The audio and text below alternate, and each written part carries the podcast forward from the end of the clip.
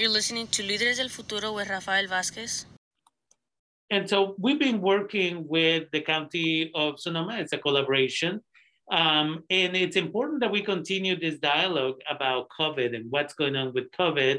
So uh, Ms. Sylvia Lemus from the County of Sonoma comes over and provides us with the latest data, the latest numbers. And today was an important day for us to talk about this, for me at least, from the point of view that we just had the 4th of July and it takes a few days and then we start seeing a higher number of COVID cases.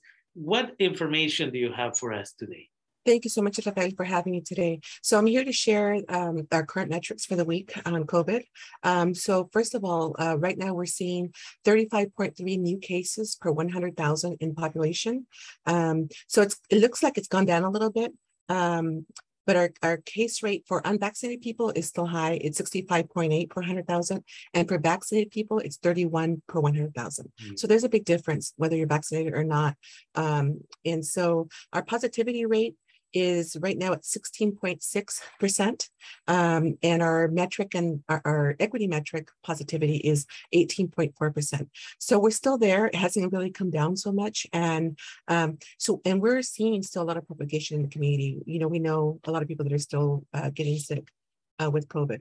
Um, let me give you some other data here. As far as vaccinations, we now we have about 30, 82, 83% of our total population that's eligible, not total, but eligible population that's fully vaccinated. That means that they have gotten uh, the regular vaccine and the boosters if they're eligible for it. And the people of the residents who are eligible to receive boosters, about 65% of the eligible have received the boosters, and that's if they're eligible for the first or the second. So we still have a little work to do, but we are kind of getting there slowly. It's really slowed down. So I think now we're getting down to the more difficult um, uh, to reach and difficult, uh, or people that don't want to get vaccinated. But it's just so important because it affects so many of our numbers. Like, for example, our hospitalization rate right now, we have 40 people in, in the hospital, one in ICU.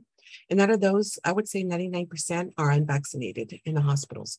So, um, so those are the impacts if you're not not vaccinated. Um, is that you can end up in hospital uh, if you have underlying conditions or other reasons, and you get really sick definitely. And it's interesting again that people still choose not to get vaccinated. And some of us right are familiar with people who don't who haven't gotten vaccinated. And now they have these chronic conditions of coughing or you know whatever the situation it is. Maybe they get tired really quickly.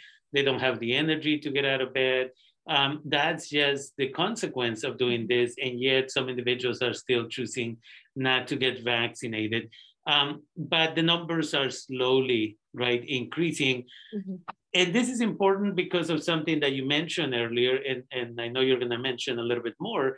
But now we have to get to the point that we need to recognize that COVID is here to stay. Mm-hmm. And that it mm-hmm. continues to evolve mm-hmm but we need to get used to COVID mm-hmm. as mm-hmm. a permanent fixture mm-hmm. in our lives. And Rafael, one thing I want to also mention is that percentage and a number of cases that may not even be correct because there's mm-hmm. a lot of people out there that are either not testing or maybe taking the home antigen test and not reporting the results. And mm-hmm. so then the numbers are not, you know, they're skewed. They're not really, it's not really showing the reality of what we're facing. Cause I know that we both know a lot of people, you know, a lot yeah. of people that, that in their families, there's a lot of people sick in their families with COVID.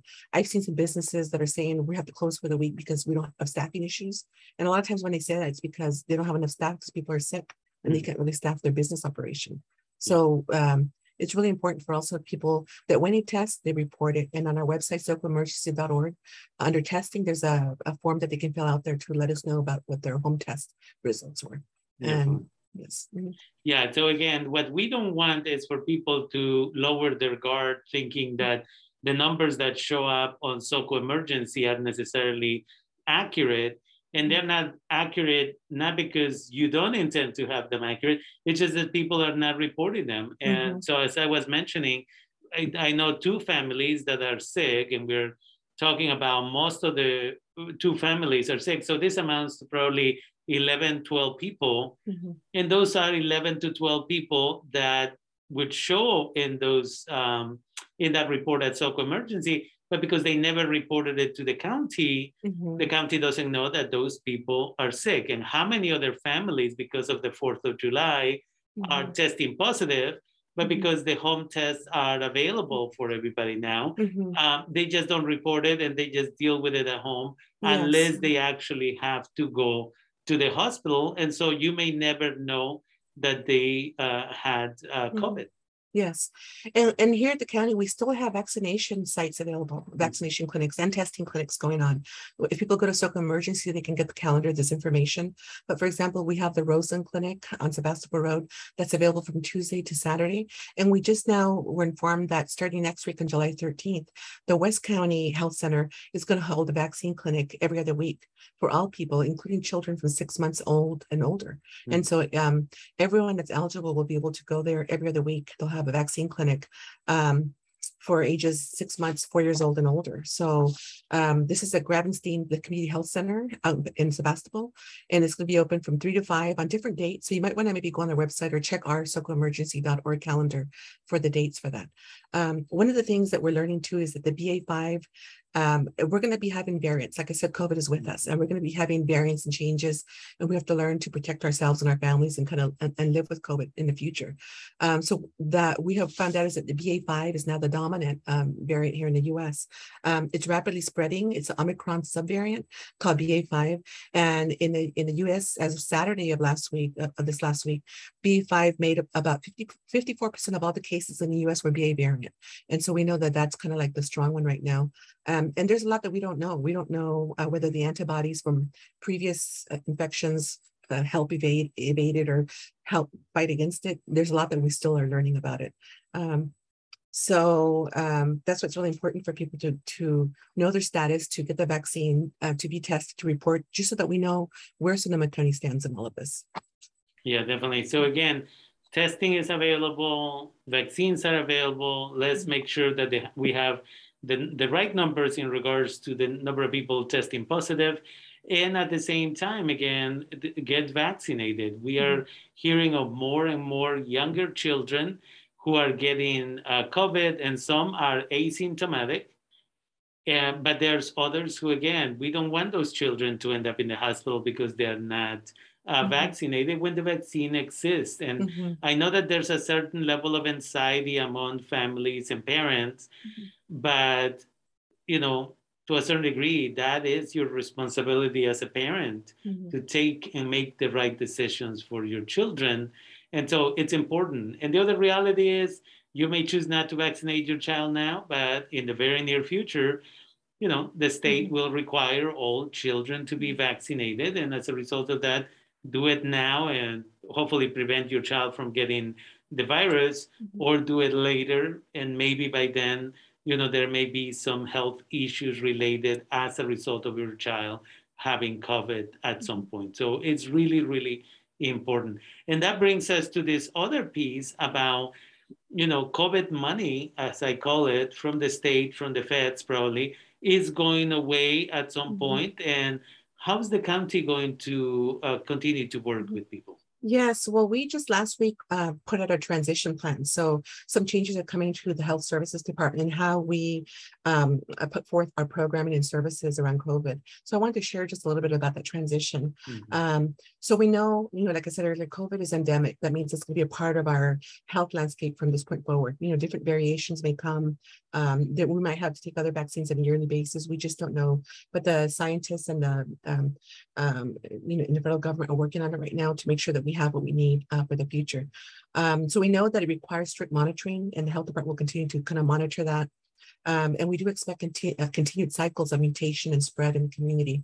Uh, but COVID will become a part of our ongoing, everyday, um, everyday ongoing work, both at the county and just uh, countywide. Um, uh, we do see high levels of protection in the community because you know having like 83% of people um, uh, that, that offers a level of protection. Um, but we will see decreased resources and we'll have to organize appropriately uh, within the health department and realistically as well. Um, we're going to continue to focus on those populations who still face the greatest threats from infection. Um, one of the things that we're trying to do as well is we're going to try to focus equity in our decision making when we're addressing COVID in the future. Uh, so we're going to use community engagement and the community voice is going to be a critical part of our programmatic areas. And we're going to we're making a commitment to equity and to serving the most vulnerable in our community. Uh, so we're going to continue with that unwavering and a renewed kind of commitment. And we're looking at multiple um, to create multiple avenues for involvement and mechanisms of community voice rather than just one focus on COVID. So not just the county, but different organizations kind of all working uh, on COVID.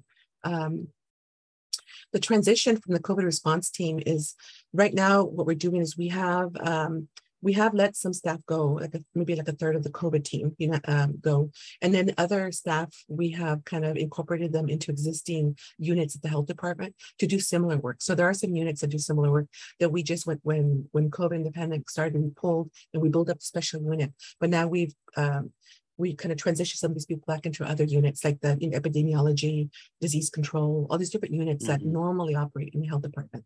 We also have seen a drastic reduction in funds, uh, both state and federal, uh, for community COVID response. And so that's one of the reasons that we're also having to take this step uh, so that we can still operate efficiently for uh, as, as a health department for our community. So our response is going to be to evolve and narrow our focus. And the evolution was going to be is going to be reflective of the ways in which COVID has impacted functions in our department.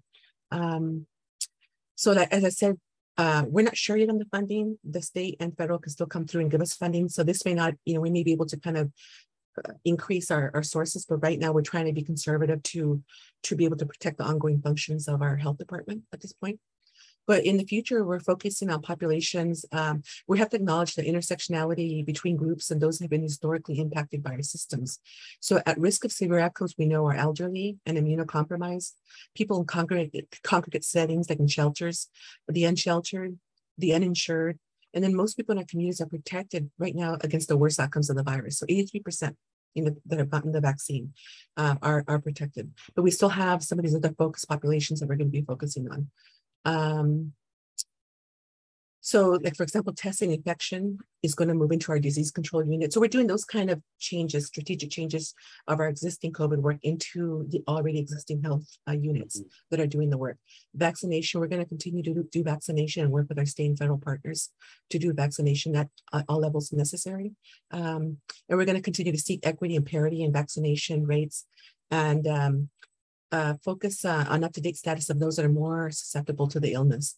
Um, so we do have like our COVID, right now our COVID and planning operations, uh, our, our plan is to fold them into public health preparedness section to overall public health preparedness. So we're just kind of looking at all the different um, elements of our COVID and seeing where, where this work would fit appropriately within our overall health unit is what we're working on right now.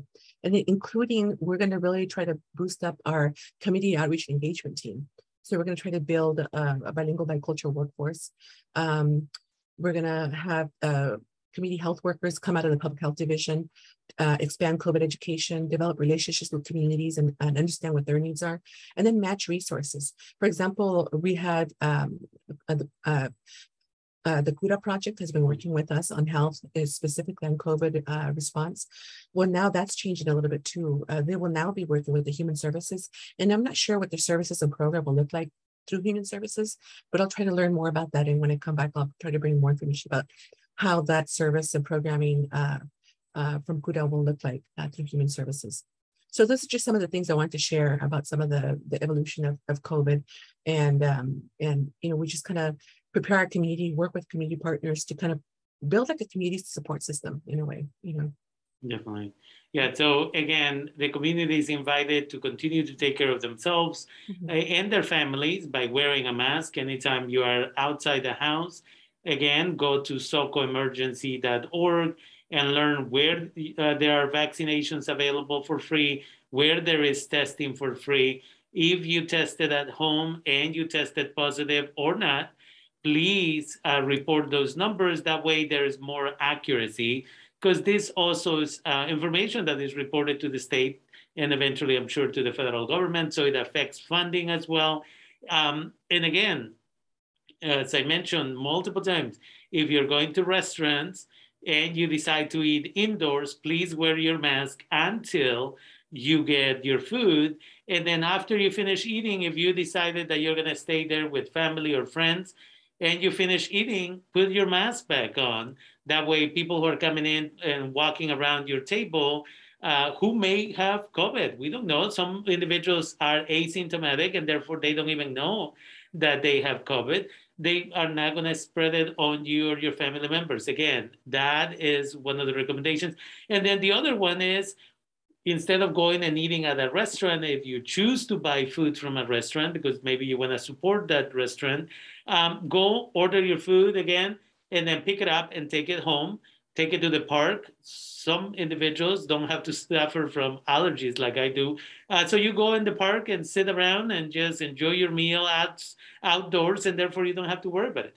So again, please take care of yourselves, vaccinate yourselves, and as always, uh, Ms. Sylvia Lemus, thank you for taking the time, being with us, and bringing all this valuable information to Thank you for having me, Rafael. Thank you. I'm glad I was here. Sure. You take care now. Okay, you too. Thank you. Bye-bye. Bye.